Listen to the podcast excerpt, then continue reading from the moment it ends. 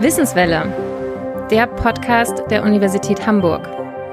Heute mit Johannes Haller, Teilchenphysiker von der Universität Hamburg. Woraus besteht die Materie? Woraus besteht alles um mich herum, zum Beispiel der Schreibtisch, an dem ich jetzt sitze oder die Pflanzen im Garten oder letztendlich auch ich selbst? Das erforscht der Physiker Professor Dr. Johannes Haller am Institut für Experimentalphysik an der Universität Hamburg. Mein Name ist Christina Kretzig und ich möchte mit Ihnen, Herr Haller, über die Entdeckung des legendären, lange gesuchten Higgs-Teilchen sprechen. Das ist ja eines der heute bekannten Elementarteilchen, also einer der kleinsten bekannten Bausteine der Materie. Es wurde sehr lange gesucht und seine Entdeckung wurde vor zehn Jahren verkündet, am 4. Juli 2012. Etwas später haben zwei Physiker dafür den Nobelpreis bekommen. Sie waren es nicht, trotzdem waren sie an der Entdeckung irgendwie beteiligt. Ja, das ist richtig. Äh, man muss aber gleich dazu sagen, dass die Entdeckung, die experimentelle Entdeckung des Teilchens tatsächlich eine Teamleistung gewesen ist von ja, einigen hundert oder auch einigen tausend Physikern ähm, in zwei Teams, internationalen Teams.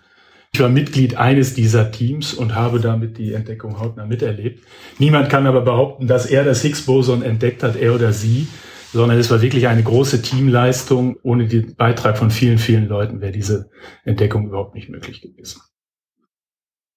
Wir sprechen gleich genauer auch über das Higgs-Teilchen, weil ich nehme mal an, dass die meisten Leute, die die Wissenswelle hören, nicht genau wissen, was es ist und ich weiß es auch nicht und ähm, finde das toll, dass ich jetzt heute mit jemandem sprechen kann, den ich alle diese Fragen endlich mal stellen darf.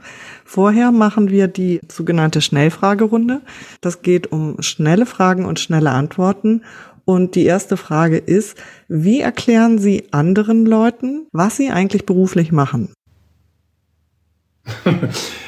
Ja, ich meine, das ist bei uns relativ anschaulich, dass ich halt äh, sage, mit diesen, mit diesen Kollisionen kann man in das Innerste der Materie hineinschauen, wie mit einem großen Mikroskop.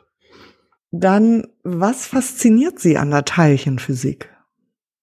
Das Fundamentale. Also ich glaube, es gibt so ein paar fundamentale Fragen, die die Menschheit auf verschiedene Art und Weisen angeht, die wirklich fundamental sind. Und wenn man in den Naturwissenschaften immer fundamentaler wird, dann kommt man aus meiner Sicht zwangsläufig zu zwei Dingen. Das ist die Teilchenphysik oder die Astrophysik. Ähm, es gibt noch andere äh, Wissenschaftszweige dieser Art, wie Philosophie oder Psychologie, denke ich, die auch so fundamentale Fragen äh, diskutieren. Aber im äh, naturwissenschaftlichen Bereich hat mich immer dieses Fundamentale, dieses äh, wirklich das äh, Grundlegende äh, interessiert. Gute Überleitung zur nächsten Frage. Das Higgs-Teilchen wird ja auch Gottesteilchen genannt. Bringt einen die Teilchenphysik also irgendwie zur Religion? Also ich persönlich halte von diesem, von dieser Bezeichnung Gottesteilchen äh, überhaupt nichts, weil äh, ich denke, dass das wirklich nichts mit Gott zu tun hat. Das Higgs-Teilchen wurde nach dem britischen Physiker Peter Higgs benannt. Wie groß ist die Wahrscheinlichkeit, dass es eines Tages ein Haller-Teilchen geben wird? Äh, die Wahrscheinlichkeit ist null, mit sehr großer Signifikanz oder Confidence Level, wie wir Physiker sagen. Und letzte Frage. Die Vorstellung, dass am Ende alles aus wenigen und irgendwie gleichen Teilchen besteht, finden Sie diese Vorstellung eigentlich beruhigend oder eher verstörend? Ja, also klar, das ist natürlich eine, eine interessante Frage. Beruhigend in dem Sinne, dass, dass wir Menschen irgendwie in der Lage sind, ähm, oder versuchen, die, die Welt so mathematisch mit einfachen Strukturen zu verstehen und das offensichtlich auch erfolgreich ist. Der Weg, äh, auch die Entdeckung des Higgs-Bosons zeigt ja, dass das irgendwie auch was Sinnvolles ist, in diese Richtung zu denken. Wenn ich jetzt so als normaler Mensch drüber nachdenke, ja, kann einen das schon irgendwie auch ein bisschen irritieren, das gebe ich zu.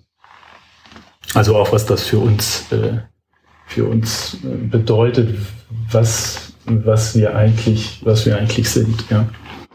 Was wir Menschen eigentlich selbst sind. In, inwiefern, also wie meinen Sie das? Naja, wenn Sie sich das jetzt weiterdenken, dann äh, bin ich und Sie ja auch nur aus diesen Elektronen und Protonen äh, zusammengesetzt, die, die nach den Naturgesetzen funktionieren. Und wenn Sie es dann noch weiter denken, auch das, was Sie denken und so weiter, äh, ja, da kann man, da geht man dann in den Bereich der Philosophie, wie Sie merken, nicht? Ähm, oder vielleicht auch der Psychologie. Ähm, das sind ganz interessante Fragen. Also ich ähm, habe ja schon gesagt, ich bin keine Naturwissenschaftlerin. Ich habe natürlich ein bisschen was gelesen. Ich habe gelesen, es gibt jetzt, glaube ich, 61 verschiedene Teilchen. Um und bei können wir ja mal sagen, ungefähr. Ne? Korrigieren Sie mich, ist das richtig? Ja, diese Zahl ist jetzt ein bisschen hochgegriffen. Also äh, okay. Ich würde so sagen, wir haben sechs Quarks. Das Proton zu den Quarks sind die Leptonen, da gibt es auch sechs, das sind also zwölf. Dann gibt es vier Teilchen, die die ähm, die die Kräfte übermitteln und das Higgs-Boson. Dann sind wir bei 12, 16, 17. Nicht? Also 17 ist eigentlich das, wo, wo unsere Zahl, mit der wir rechnen. Okay, aber anschließend an das, was Sie vorher gesagt haben, worauf ich hinaus wollte, ist, verstehe ich das dann richtig, dass wirklich alles, alles, alles auf dieser Welt aus diesen 17 Teilchen in unterschiedlichen Kombinationen zusammengesetzt ist? Also nehmen wir ein paar Teilchen raus und ähm, es wird aus einem Stein ein Baum oder ähm, aus äh, Blei meinetwegen Gold. Das wollten die Menschheit ja schon immer. Genau, das ist das ist die Vorstellung, dass alles, was wir hier so auf der Erde sehen, aus diesen äh, Quarks und Leptonen äh, zusammengesetzt ist. Ich habe Ihnen jetzt allerdings eine Sache noch verschwiegen, die man eigentlich gar nicht verschweigen kann, weil wir wissen aus ähm, ähm, astronomischen oder kosmologischen Beobachtungen des Universums auf großen Skalen, dass äh, diese Teilchen, die ich Ihnen äh, gerade genannt habe, nur vier oder fünf Prozent des gesamten Teilchensinhalts des, des Universums ausmachen. Wir wissen, dass da draußen andere, ich nenne es jetzt mal Teilchen sind, 95 Prozent, die nicht in dieses Schema fallen und wir wissen nicht, was es ist. Dunkle ähm, Materie. Und dunkle Materie ist ein Teil davon oder dunkle Energie, das hat man vielleicht auch schon mal gehört. Und das ist natürlich ein Riesenproblem. Und ähm, das ist kein kleiner Effekt, sondern äh, wir wissen, 95 Prozent äh, ist unbekannt. Das heißt also, man hat die Spitze des Eisbergs, Sie wissen ja, beim Eisberg sind 10 Prozent gucken oben raus und 90 Prozent sind unter Wasser. Er hat man gesehen, hat man auch super verstanden, alles im Labor, alle Experimente, ähm, bis auf so ein paar Ausnahmen, auf die wir vielleicht gleich noch kommen, äh, sind konsistent miteinander auf Promille-Level oder noch mehr getestet. Ähm, aber diese 95 Prozent, die, äh, da weiß man bisher äh, recht wenig drüber. Okay, ähm, aber das, das, also wir kommen ja. gleich noch dazu, weil das ist ja, ich sage jetzt mal, weit weg im Weltraum und das, was wir auf der Erde sehen, also das, was ich eben ansprach, sehe ich, die Pflanzen im Garten, Gold und äh, ja, ja. sowas. Das ist so. Das sind diese 17 Teilchen. Vielleicht entdeckt man noch eins mehr oder eins weniger so auf der Erde. Aber da besteht alles aus verschiedenen Zusammensetzungen dieser Elementarteilchen. Richtig, genau. Damit können Sie alles um uns herum erklären. Ja, ganz genau. Aber dass Sie daraus äh, aus äh, fundamentalen Bausteinen unterschiedliche Dinge, ich sag mal, aufbauen können, das ist ja ein äh, Prinzip, was es, was sehr erfolgreich gewesen ist in den Naturwissenschaften, auch in der Chemie. Sie können unterschiedliche Kristalle aufbauen, jetzt aus, Sie nehmen Salzkristall, das besteht nur aus äh, Natrium und Chlor-Ionen. Wenn Sie die dann vernünftig äh, kombinieren, bekommen Sie Salz. Ähm, und äh, wenn Sie das dann anders machen, kriegen Sie andere Kristalle und, und andere Strukturen, Proteine und so weiter. Ja, ja, das, äh, so ist die Vorstellung, genau. Kommen wir nochmal zurück zum Higgs-Teilchen, weil ähm, ich kann das immer nicht leiden, wenn ich irgendwo was höre oder was lese in der Zeitung und da wird gar nicht richtig erklärt, worüber man eigentlich spricht. Und das Higgs-Teilchen ist ja so irgendwie der heilige Gral der Teilchenphysik. Es ging wahnsinnig durch die Presse, als es gefunden wurde. Ähm, ja, was ist das eigentlich? Was ist dieses Higgs-Teilchen? Das Higgs-Boson ist tatsächlich ein besonderes Teilchen in vielerlei Hinsicht. Ähm, es ist enorm wichtig für unser Verständnis des Universums und seine Entwicklung. Also jeder hat schon mal vom Urknall gehört, dass irgendwie vor 13,8 Milliarden Jahren äh, das Universum äh, aus einem Punkt irgendwie entstanden ist und dass die ganze Materie da am Anfang sehr eng beieinander war. Und da kann man sich ja auch, denke ich, auch als Laie vorstellen, dass wenn in dieser, ich nenne das jetzt mal Ursuppe, ein zusätzliches Elementarteilchen oder mehrere überhaupt möglich sind zu existieren, dass die natürlich dann durch Abstoßung, Anziehung, wir sagen Wechselwirkung mit den anderen Teilchen, dieses Verhalten dieser Ursuppe vollständig verändert. Ja? Ähm, und ähm, so ist es auch beim Higgs, das verändert dadurch, äh, allein durch die Existenz, äh, die, dieses Verhalten dieser Ursuppe und damit auch, ja, wie das Universum heutzutage aufgebaut ist, nicht? Ähm, das ist das ist was ganz Interessantes. Sie können auch das Universum betrachten und sehen, wie viele Galaxien, wie viele Galaxiencluster gibt es, wo, wie hängen die zusammen und so weiter und lernen dadurch etwas über die Teilchenphysik. Andersrum können Sie es auch machen. Sie können jetzt das Higgs-Boson untersuchen, schauen, was hat das für Wechselwirkungen mit den anderen Elementarteilchen ähm, und was würde man dann eigentlich für, ähm, für das Universum auf großen Skalen erwarten. Das ist also ein ganz spannendes spannendes Feld. Ähm, jetzt aus fachlicher Sicht, was macht das Higgs besonders? Ähm, das Higgs ist, äh, ist, eine Klasse von Teilchen, die wir so noch nie vorher gesehen haben. Äh, Teilchen, äh, die wir vorher entdeckt hatten, die verhalten sich alle wie so kleine Magnetnadeln. Das heißt, die richten sich in einem externen Magnetfeld aus, so wie sich die Kompassnadel auch in dem externen Magnetfeld der Erde ausrichtet. Und dieses Higgs-Teilchen hat diese Magnetnadel nicht. Heißt, heißt das, dass diese Teilchen zusammenhängen? Also Magnetnadel, sie richten sich aus, aber ziehen sie sich auch an? Ja, die, genau, die wechselwirken miteinander, ähm, die, die ziehen sich auch an, genau, und äh, all das ist, all diese Wechselwirkung, so nennen wir das, zwischen den Teilchen ist beschrieben in diesem berühmten Standardmodell, nicht? Wo die theoretische Beschreibung dieses, dieses äh, der Teilchen, wie wir es heute kennen. Ähm, Jetzt war es aber beim Higgs so, das war auch so vorhergesagt, dass das Higgs äh, diese Eigenschaft überhaupt nicht hat. Wir sprechen dann von einem skalaren Teilchen. Ähm, und das ist insofern natürlich was Besonderes, wenn Sie vorher nur Teilchen hatten, die dieses Magnetnadel-Eigenschaft da äh, hatten und jetzt ist ein Teilchen vorhergesagt, was diese Eigenschaft nicht hat. Ähm, dann stellt sich natürlich auch erstmal die Frage, existiert das wirklich, dieses Teilchen? Ne? Aber ja, es hat sich ja gezeigt, dass das Higgs existiert tatsächlich und ähm, solche Teilchen können vorkommen. Also es ist tatsächlich so, dieses Higgs-Teilchen, dadurch, dass es ein skalares Teilchen ist, ist es in der Lage, ähm, das muss ich jetzt ein bisschen vage lassen, den anderen Teilchen Masse zu verleihen. Ja? Äh, ohne dieses Higgs-Teilchen äh, wären wir alle masselos. Ja? Also das, Schöne das Vorstellung. Da ja, ja, können genau, Sie viel das, Geld mit verdienen. Ja, ja, genau. Ähm, also man kann die Theorien, jetzt gehen wir ein bisschen in die Mathematik rein, man kann die Theorie nicht konsistent formulieren, ähm, so dass die Teilchen Masse haben, ohne so ein Higgs ähm, damit in die Theorie einzubinden. Ja. Ähm, heißt das denn, äh, die Teilchen haben wirklich keine Masse, was schwer vorstellbar ist? Oder heißt es, man kann die Teilchen mit Masse in diesem Standardmodell nicht rechnen.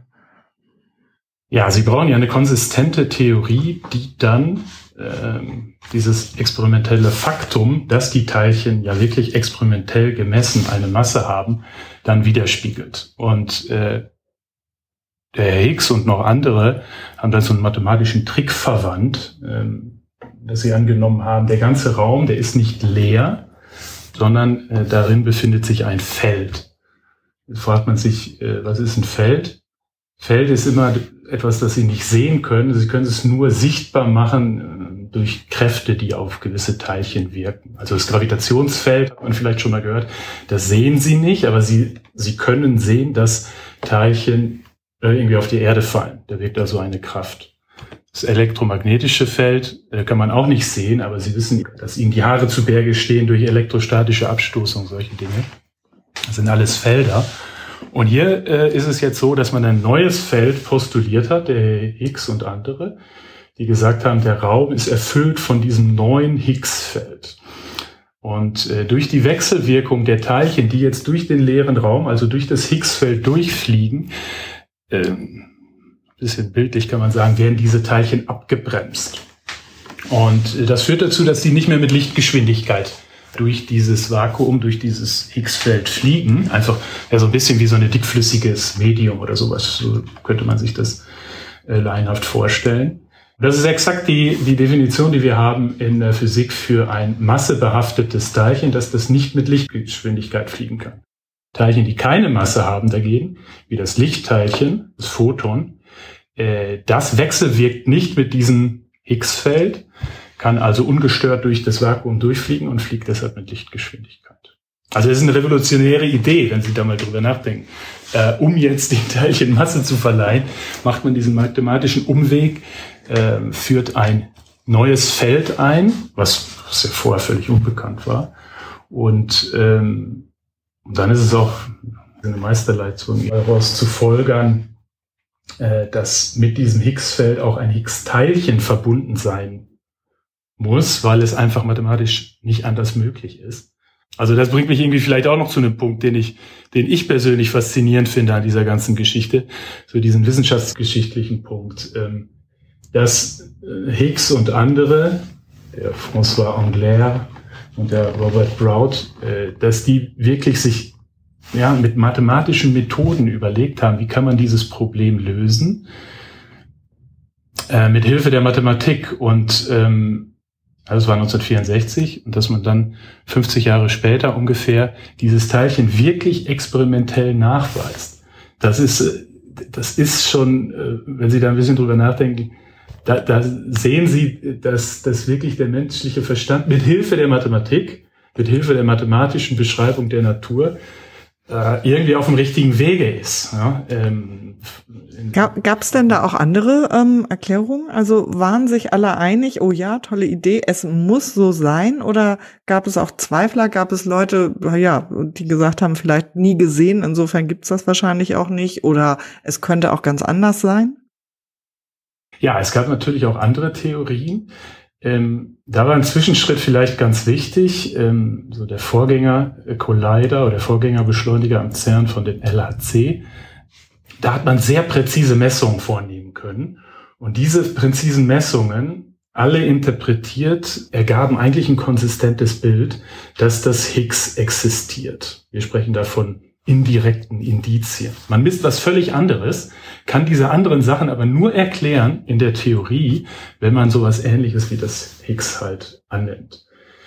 Das ist also kein direkter Nachweis. Ähm, und ja, klar, bei allen indirekten Indizien kann es immer auch anders sein. Solange man nicht wirklich experimentelle Fakten äh, vorlegen kann, kann es immer anders sein. Äh, und so war das auch beim Higgs-Boson. Also es äh, hätte auch anders ausgehen können.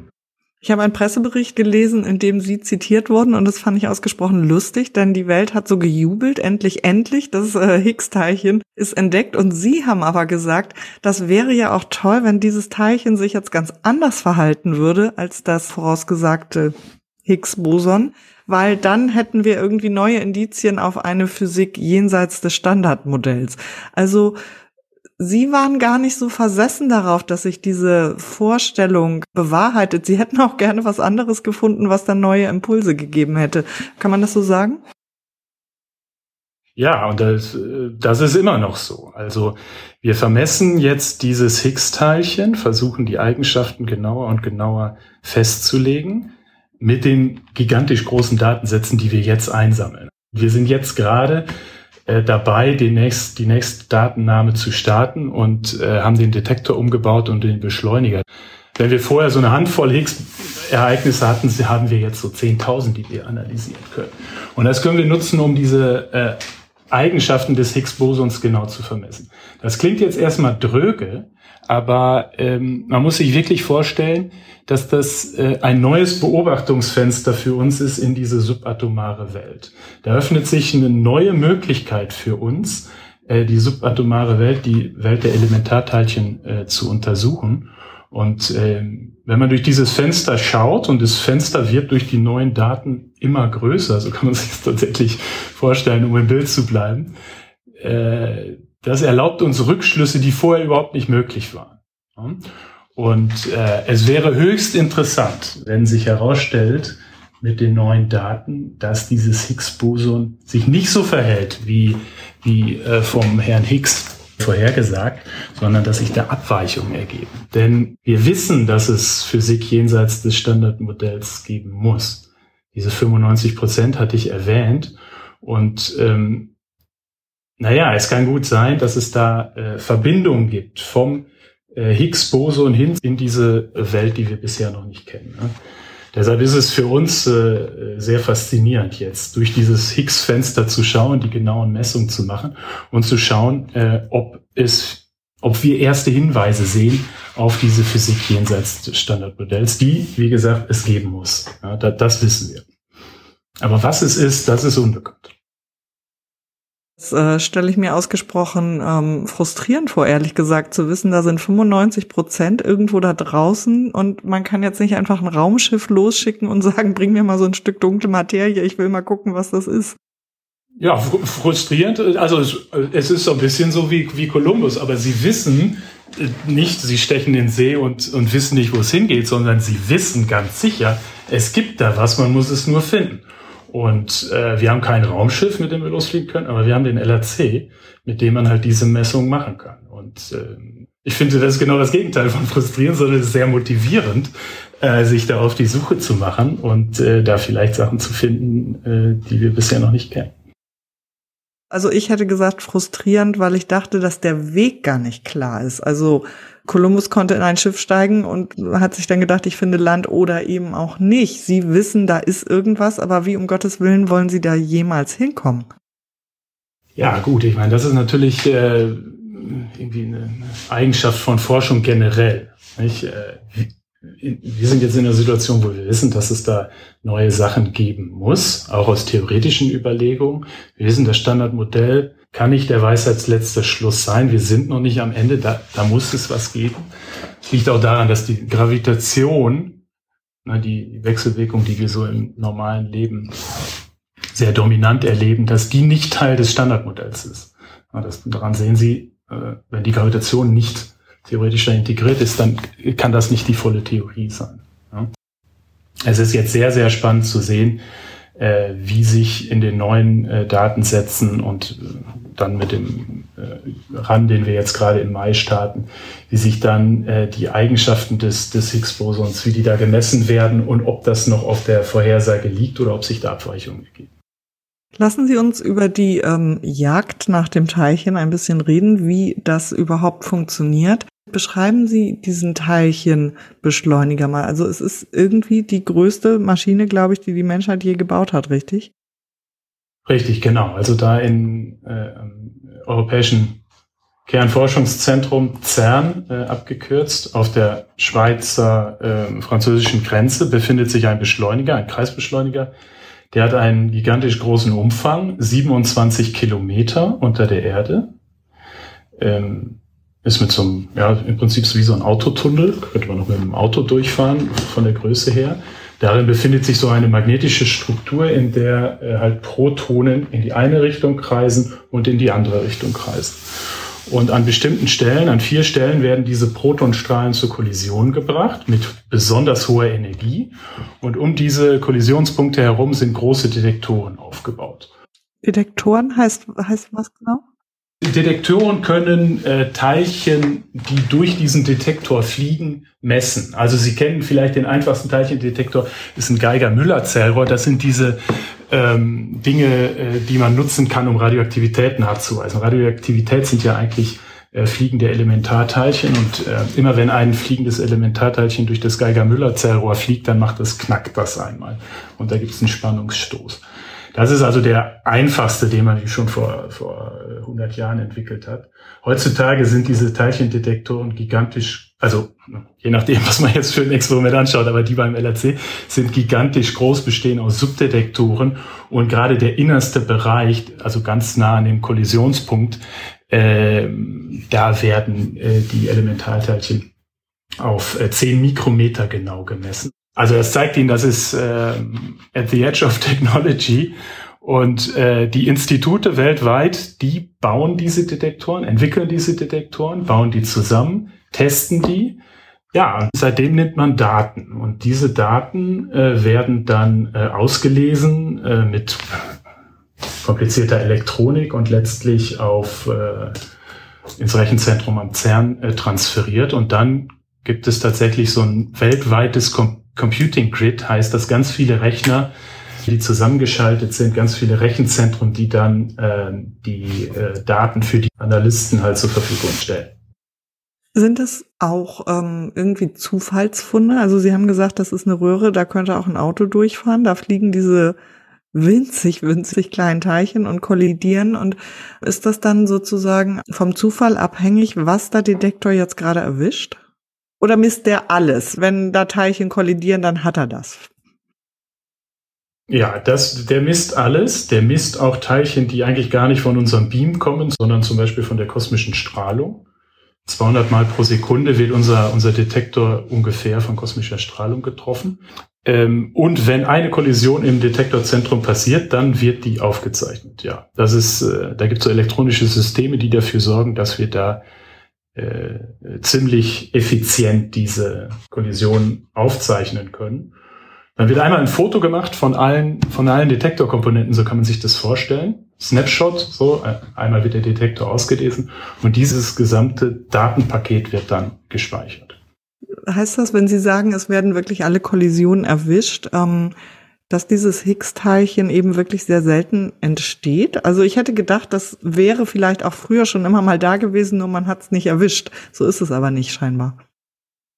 Genau. Sie können in der modernen Physik solche Vorhersagen machen, nur in Bezug auf Wahrscheinlichkeiten. Wie oft passiert so ein äh, Prozess? Wie oft wird ein Higgs im, äh, in diesen Kollisionen halt produziert. Danach wird gewürfelt. Ja?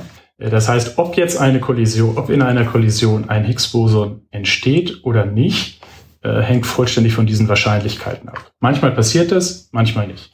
Und äh, beim Higgs-Boson ist es tatsächlich so, dass das ein sehr seltener Prozess ist. Ähm, und dann muss man dementsprechend lange warten, viele von diesen Kollisionen durchführen und irgendwann hat man genug von diesen Higgs-Prozessen gesehen, so dass man dann mit einer statistischen Signifikanz einfach jetzt platt gesprochen, indem man zählt, ähm, sieht man dann, ja, das ist wirklich ein, ein Higgs-Teilchen. Nur Sie haben ja auch gesagt, dass ähm, das Higgs-Teilchen dieses Feld aufmacht, in dem sich alle anderen Teilchen dann auf eine bestimmte Art und Weise verhalten. Und daraus habe ich dann geschlossen, das muss irgendwie immer da sein. Äh, Sie haben gesagt, ohne Higgs-Teilchen hätten die anderen Teilchen keine Masse. Nun ist das ja nicht so, dass ich hin und her changiere und ab und zu meine XY Kilo wiege und ab und zu nicht. Ich wiege die mhm. immer, leider Gottes. Und ähm, das müsste doch dann heißen, das Higgs-Teilchen ist immer da. Jetzt sagen Sie aber, das entsteht nur ganz selten im Teilchenbeschleuniger. Ich habe, äh, das ist Ihnen vielleicht nicht aufgefallen, ich habe da eine leichte Unterscheidung eingeführt, en passant, in der Hoffnung, dass Sie das nicht merken, aber Sie haben es gemerkt. Ähm, also es gibt das Higgs-Feld und das Higgs-Teilchen. Das Higgs-Feld ist tatsächlich immer da. Das Higgs-Teilchen entsteht dann ab und zu mal äh, in unseren Kollisionen und dazu brauchen sie dann halt diese großen Kollisionen und diese vielen äh, oder die große Kollisionsenergie und die, die große Menge an Kollisionen, um das dann statistisch überhaupt irgendwann äh, belegen zu können, dass sie wirklich mehr von diesen, von diesen Teilchen gesehen haben, als der Untergrund vorhersagt. Also vielen Dank, dass Sie das nochmal ähm, genauer erklärt haben. Also ich muss sagen, dass ich jetzt schon etwas näher dran bin an dem Higgs-Teilchen. Was ich gerne noch so im letzten Teil des Gespräches mit Ihnen klären würde, wäre wirklich die Frage, wie es weitergeht. Sie haben gesagt, zum einen wird natürlich dieses Higgs-Teilchen jetzt immer weiter untersucht und ähm, man kann vielleicht über das Higgs-Teilchen dann in einen neuen, noch unbekannten Zweig der Physik vorstoßen. Gibt es auch andere Wege? Also braucht man, keine Ahnung, neue Maschinen oder ganz neue Ansatzpunkte, um dann noch weiterzukommen? Also 95 Prozent der Materie, haben Sie gesagt, ist überhaupt noch nicht erklärt. Das ist ja schon eine ganze Menge, was man da noch entdecken könnte. Ja, richtig. Also da gibt es verschiedene Stoßrichtungen äh, für die moderne Physik. Die eine Stoßrichtung haben wir jetzt diskutiert, die Teilchenbeschleuniger, insbesondere beim LAC, von dem man sich eigentlich sehr, sehr, sehr viel verspricht. Ähm, hat die höchste Priorität in der, in der weltweiten Teilchenphysik. Nichtsdestotrotz ähm, denken die Leute natürlich auch über Nachfolgeprojekte nach. Wenn dann auch größere Collider kommen sollten, dann muss man jetzt darüber nachdenken und konkret sich überlegen, was ist das Physikpotenzial, was sind die Technologien, die man zur Verfügung hat. Aber das ist die eine Stoßrichtung. Es gibt noch andere Wege. Ähm, ich hatte eben gesagt, dass unsere Detektoren ähm, diese kosmischen Teilchen irgendwie auch registrieren, 200 pro Sekunde. Ähm, das bringt uns in den Bereich der Astroteilchenphysik. Wir werden die ganze Zeit ständig bombardiert aus dem Weltraum mit hochenergetischen Teilchen. Und diese hochenergetischen Teilchen, die tragen natürlich auch Information. Äh, wie sind die entstanden? Welche Energien äh, können die haben? Und das führt auf ganz ähnliche Fragestellungen und man kann ganz ähnliche äh, Fragen beantworten wie mit der äh, beschleunigerbasierten Teilchenphysik. Das also nennt man Astroteilchenphysik oder auch äh, Astrophysik ganz generell.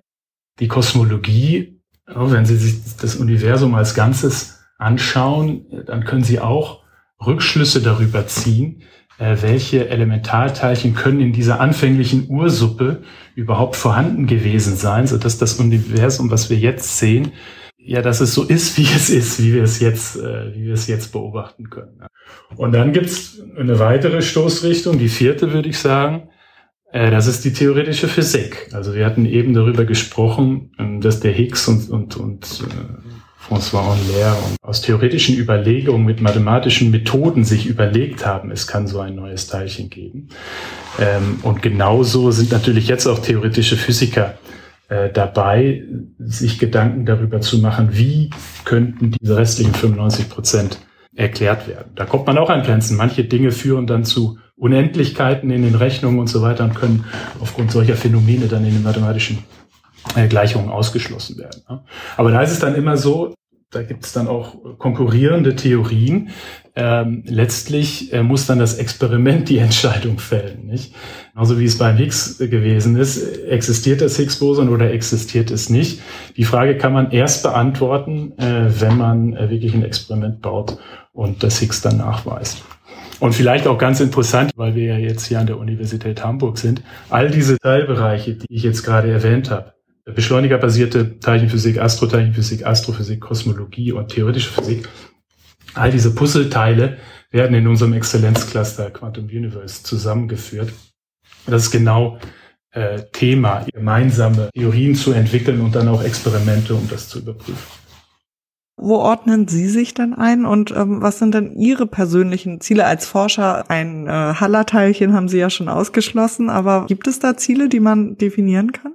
Ich bin, äh, ich bin experimenteller Teilchenphysiker an Beschleunigerexperimenten, das ist meine Expertise. Gut, und für mich ist das jetzt, äh, äh was ich als, als Privileg auf, dass ich durch dieses Higgs-Fenster schauen darf, nicht?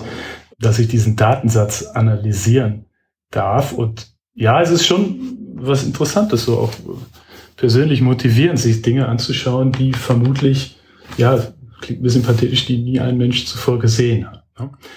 Bei der Forschung ist es so, worauf, was kommt da raus, oder worauf darf man hoffen? Natürlich wäre es sensationell, wenn wir, wenn wir am LHC neben dem Higgs-Teilchen noch ein weiteres Teilchen äh, entdecken würden oder eine Abweichung. Und ist jetzt auch nicht so, dass es so völlig utopisch ist, sondern äh, es gibt tatsächlich am LHC in einem anderen Experiment gemessen signifikante Abweichungen, die alle in die gleiche Richtung gehen. Die nennt man B-Anomalien. Und es könnte sein, es scheint so, als wären das die ersten Abweichungen konsistent vom Standardmodell. Aber da ist es wie immer in, der, in dieser äh, Statistik, man muss jetzt mehr Daten aufzeichnen, um zu schauen, ob sich das wirklich manifestiert oder ob es einfach eine statistische Fluktuation gewesen ist. Das ist wie beim Würfeln. Ne? Sie, Sie würfeln, würfeln, würfeln, kriegen sechsmal hintereinander eine Sechs. Dann könnten Sie die Hypothese aufstellen, der Würfel hat nur sechs. Aber wenn Sie weiter würfeln, werden Sie vielleicht irgendwann feststellen, nee, der hat nicht nur Sechsen, sondern ist ein ganz normaler Würfel mit sechs verschiedenen Zahlen. Wenn Sie meine persönliche Motivation noch so diskutieren, das hatte ich jetzt so rausgehört, für mich persönlich ist auch dieser soziale Aspekt äh, bei den Teilchenphysikprojekten äh, sehr wichtig. Also die Art und Weise, wie in diesen großen, diversen Teams gearbeitet wird. Die Arbeitsweise am CERN ist eine ganz besondere Atmosphäre. Da arbeiten Junge und Alte in fla sehr flachen Hierarchien äh, zusammen. Dieser internationale Austausch mit allen möglichen Ländern, Italien, Frankreich, Spanien, Japaner, Inder, Brasilianer. Äh, und das ist auch etwas, was zum Beispiel Freunde, die die Teilchenphysik verlassen haben, immer wieder sagen, ähm, äh, dass sie das vermissen. Also diese, diese Internationalität der Forschung, ähm, das ist was ganz Besonderes in der Teilchenphysik. Herr Haller, ich finde, das ist schon ein wunderbares Schlusswort. Ähm, außer, ich möchte Ihnen natürlich die Chance geben zu sagen, gibt es irgendwie Themenbereiche, über die wir jetzt überhaupt nicht gesprochen haben? Ist mir irgendwas entgangen, so eine Art Higgs-Teilchen des Interviews? Ähm, gibt es was, was Sie gerne noch loswerden möchten? Ja, eine Sache, über die wir nicht gesprochen haben, die jetzt äh, nur sekundär mit der eigentlichen Forschung zu tun hat, ist dieser Ausbildungsaspekt. Ich meine, wir sind ja an der Uni Hamburg und ähm, wir äh, machen die Forschung, aber äh, wir sind auch zuständig für die Ausbildung der jungen Leute. Äh, anders als jetzt ein äh Forschungslabor wie CERN oder DESI. Ja. Das ist auch für uns dann äh, eine große Motivation, die dann im Studium zu begleiten und dann vielleicht kommen sie dann zur Bachelor- oder Masterarbeit zu uns, machen dann vielleicht eine Promotion und, und verlassen dann die Uni äh, als, als gestandene Wissenschaftler.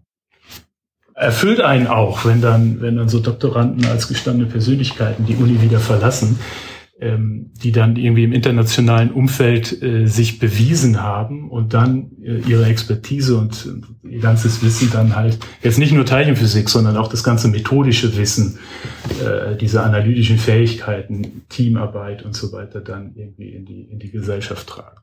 Das ist ein ganz wichtiger Aspekt, der, ähm, den wir nicht vergessen sollen. Danke für die Schlussbemerkung, Herr Haller, ähm, zur Ausbildung der Studierenden. Danke für das Gespräch. Ja, ich bedanke mich auch. Mein Name ist Christina Kretzig. Sie hörten die Wissenswelle, den Podcast der Universität Hamburg. Ich freue mich über Anregungen und Kritik. Schreiben Sie uns auf den Social Media Kanälen der Universität oder an podcast.unihamburg.de. Tschüss.